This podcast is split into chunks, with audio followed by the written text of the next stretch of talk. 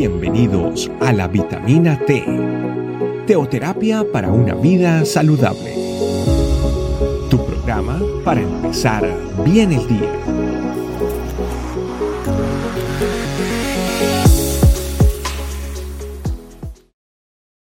Muy buenos días familia, bienvenidos a nuestra vitamina T diaria, la T de la teoterapia, el alimento que necesitamos para nuestro cuerpo, alma y espíritu, que es la palabra de Dios. Nuestro tema de hoy, aprendamos a callar. Vamos a Proverbios 17, del 27 al 28, donde dice, el verdadero sabio emplea pocas palabras. La persona con entendimiento es serena. Hasta los necios pasan por sabios si permanecen callados. Parecen inteligentes cuando mantienen la boca cerrada. Esto es la nueva traducción viviente. Miremos lo que dice la Reina Valera en la primera parte. El que ahorra sus palabras tiene sabiduría. Y la nueva versión internacional dice, el que es entendido refrena sus palabras y el que es prudente controla sus impulsos. ¿Cuántas amistades hemos perdido? Negocios, cuántos trabajos, eh, problemas con compañeros de trabajo. ¿Cuántas situaciones o problemas nos hubiéramos podido ahorrar si hubiéramos ahorrado palabras? Si hubiéramos hecho cualquiera de estos tres, emplear pocas palabras, ahorrar palabras y refrenar las palabras. Muchas cosas pueden pasar por nuestra cabeza. Aún a veces pasa de que nosotros tenemos un día, sabemos que vamos a tener un día pesado y a veces nosotros decimos, uy, hoy va a ser un día estresante. Y ya con eso prácticamente estamos diciéndole al día que va a ser terrible. ¿Cuántas veces nosotros tenemos que tenemos situaciones con nuestros hijos y estamos en la cantaleta con nuestros hijos y decimos palabras que no debemos decir. Muchas veces por decirle a alguien que no sabe hacer algo le decimos bruto cuando no deberíamos decirle bruto o estúpido o idiota. Utilizamos palabras que no debemos utilizar. Y más cuando son nuestros allegados, nuestros familiares, porque a veces como que algo en nosotros nos da como autorización para hacerles daño, ¿sí? Creemos que es nuestra posesión y creemos que podemos hacerle daño a la persona porque es cercano a nosotros. Y a veces eso pasa. La Biblia cuando dice que no es aspereza ir a nuestros hijos es porque tal vez utilizamos palabras o estamos en cantaleta y a veces la cantaleta no sirve, tanta cantaleta no sirve. A veces es necesario utilizar las palabras que debemos escuchar. Por eso casi siempre cuando nosotros tomamos palabras o frases, las utilizamos de gente sabia o decimos como nuestra abuela decía o como nuestro papá decía, porque eso es sabiduría. Tal vez de las cosas que, yo puedo decir que tengo a favor es que cuando yo me pongo en mal genio, pues sí soy callado. Pero un día la embarré, un día le dije a mi mamá algo que no debía decirle. Aparentemente para mí era verdad. Tenía que decírselo. Tenía que desahogarme. Entonces, pero sí, eso duró como cinco años donde tuve que reparar. ¿sí? Donde no valió solo pedir perdón o pedir discúlpame, sino también me tocó pues repararla porque le hice daño. a veces nosotros aparentemente tenemos como ciertos eh, derechos de hacer, hacer, hacer con eso con las personas. Y a veces también pasa con el Señor, porque con Dios cuando tenemos que hablar, siempre Dios tienes que escucharnos, Dios tienes que escucharnos, nos escucha, nos escucha, nos escucha. Entonces son media hora una hora y hablamos y hablamos y hablamos y pedimos, pero nunca paramos y decimos, oiga, ¿y qué me quieres decir? ¿Y qué me quieres hablar?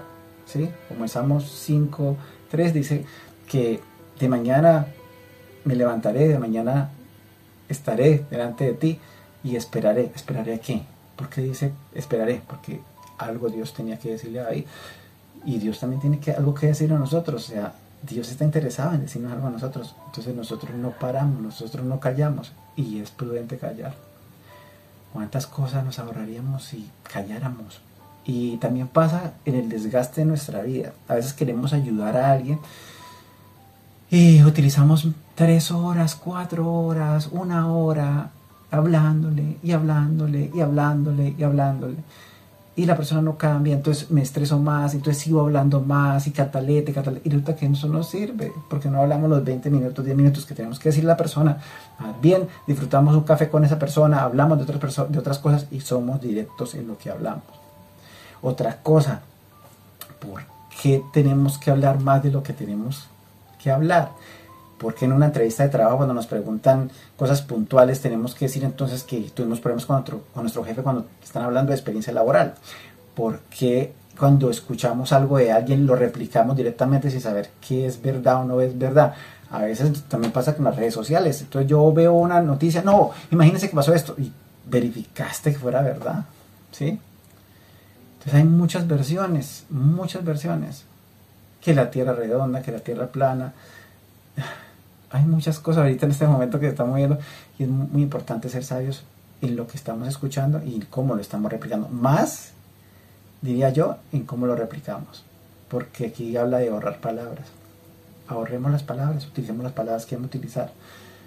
Muy bien, Filipenses dice que debemos pensar en todo lo bueno, todo lo amable, todo lo que es de buen nombre, todo lo que es digno de alabanza, no somos pensar. Si vamos a dañar a alguien, uy, tenemos que pensarlo muy bien. Pero si es para alabanza, si toda alabanza salga de nuestra boca para decirle a las personas.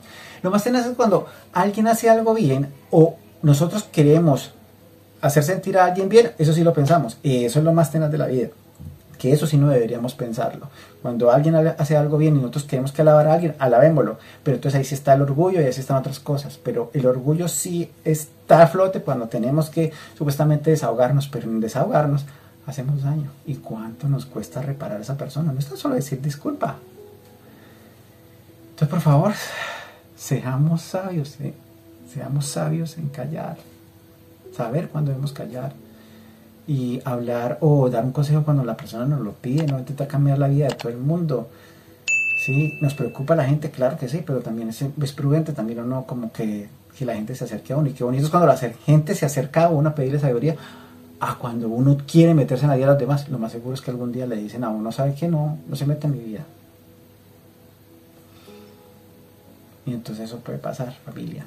Y es algo que pues debemos aprender Jesús cayó en el momento que debía callar. A Jesús le preguntaba muchas cosas y cayó en muchas cosas. Habló cuando debía hablar. Sanó. Aún en momentos que, aparentemente no se debían sanar, pero fue muy prudente. Y fue un hombre sabio. Y eso es que le decía a la gente, la forma como se comportaba y la forma como hablaba era sabia. Lo mismo que hablaban de David, la forma como se comportaba y hablaba era sabia. Entonces, seamos sabios en las palabras, en lo que decimos, porque eso habla mucho de nosotros y el chisme no, no es nada sabio. Si tú escuchas algo que tuvo alguien un problema con alguien, es ese, es ese con el problema con esa persona, pero tú porque tienes que predisponerte con esa persona si no es el problema contigo, porque crees que es verdad eso, porque no has visto las dos cosas y vemos una y vemos la otra. No pasa una separación, vemos una cosa porque es nuestra amiga, pero no vemos la otra. Entonces siempre juzgamos a los demás. Por favor, callemos. Es importante ser prudentes, es importante. Y el Señor nos pide eso. Y callar delante de su presencia también es bueno, porque a veces él también quiere hablar. Él, es buen escuchador, pero también quiere hablar. Vamos a orar familia. Vamos a decirle, Señor, así como muchas veces yo hablo, yo hablo, yo hablo, a veces me pasa también cuando oro. Yo oro, oro, oro, oro y a veces no te dejo hablar a ti. Y he hecho mucho daño, Señor. Y también tengo que tener la capacidad para saber cuándo debo callar y cuándo debo seguir. Gracias Señor por lo que tú me enseñas. Te pido que tu presencia esté con nosotros y nos sigas guiando. Amén. Gracias familia, gracias por estar con nosotros. Que sigan conectados y que seamos sabios en cada palabra que decimos. Dios los bendiga. Gracias por acompañarnos. Recuerda que la vitamina T la puedes encontrar en versión audio, video y escrita en nuestra página web, estecamino.com. Te esperamos mañana aquí para tu vitamina T diaria. Teoterapia para una vida saludable. you